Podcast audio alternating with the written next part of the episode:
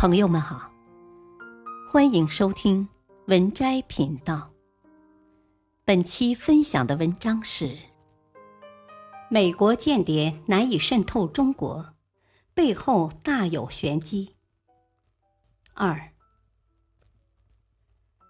醉翁之意不在酒。当前正值中美两国博弈时期。美国突然放出“美国间谍难以渗透中国”这样的话题，可谓醉翁之意不在酒。两国交战，你会突然喊话：“我们粮草营里的存量不多了吗？”答案必然是否定的。所以，当美国大喊没粮了的时候，就要好好思考一下，这到底是不是他们放出的一颗烟雾弹？这时候很可能是他们正在利用新的方式开展间谍窃密和渗透破坏活动。这一点，我们从近期的一些消息中也可以明显看出。美国中央情报局 （CIA） 在宣布成立中国任务中心的同时，还计划设立跨国科技任务中心，关注新兴技术、全球健康、气候变化等全球性议题。说白了，就是借助于更多的高科技手段开展间谍窃密活动。二零二一年十一月，中国国家安全部门曝光多起间谍窃密案件，这其中包括通过黑客入侵手段窃取航空数据的案件，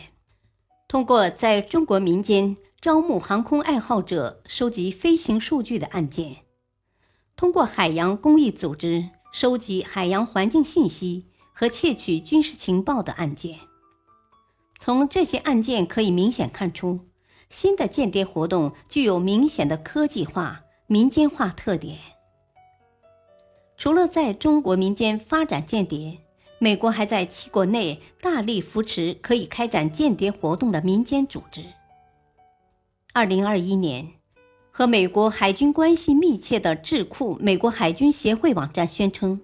通过卫星图像发现了中国正在塔克拉玛干沙漠建造的可以旱地行舟的机动航母靶板，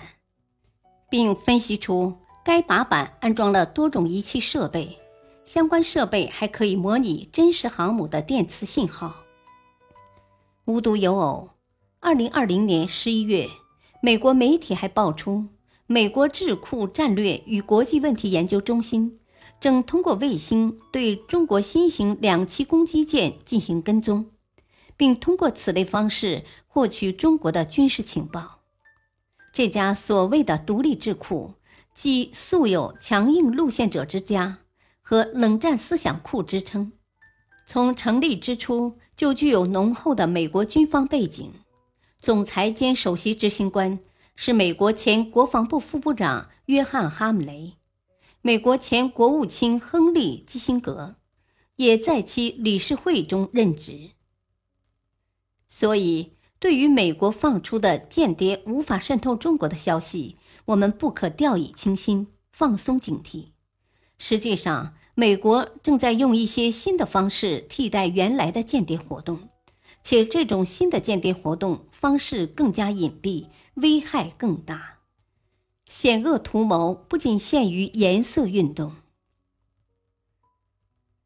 二零二一年四月二十一日，美国国会参议院外委会审议通过所谓《二零二一年战略竞争法案》，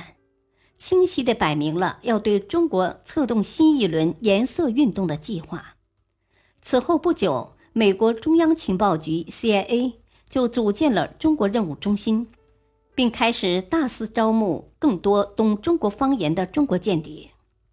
这也表明，美国不仅仅是对中国进行间谍战，隐藏在这背后的更深层的目的是继续用冷战思维和战术对中国实施和平演变。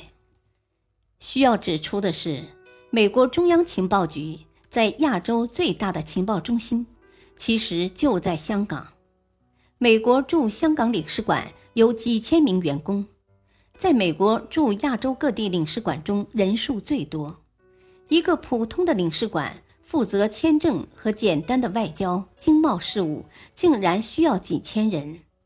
从以前的暴力乱港事件中，明显可以看到，明面上的非法聚集和暴力破坏，背后则是间谍网络、情报组织以及各式各样的非政府组织、基金会等错综交织的关系网络。有很多看不见的黑手在幕后煽动、指挥、操纵，目的就是要在中国策动颜色运动。美国将香港作为情报基地，对中国进行了长达几十年的情报渗透，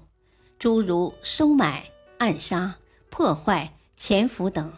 都是美国曾经使用过的手段。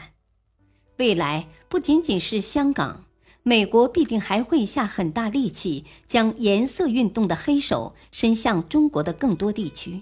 并会在全球范围内对中国进行围堵和破坏。二零二一年九月，一个名为“发展信任信息 （IDT）” 的机构在津巴布韦举行研讨会，找了十多名津巴布韦私营媒体记者，目的是通过这些记者对中国海外企业所在的领域进行抹黑报道。每篇抹黑报道标价一千美元，重点包括采矿、建筑、能源、基础设施、贷款和环境等领域。这个机构虽然号称独立调查记者中心，但其幕后金主却是美国驻津巴布韦大使馆。长期以来，美国利用情报机构对中国渗透破坏的阴招、损招层出不穷。在中美博弈时期，我们更要高度警惕和防范美国更加扩大化的渗透破坏活动，必须要警钟长鸣。时刻如履薄冰，充分认识到，在维护国家安全这个事儿上，没有局外人，要把爱国理念凝聚成钢铁长城，守住国家安全防线底线，切不可被其放出的烟雾弹所迷惑。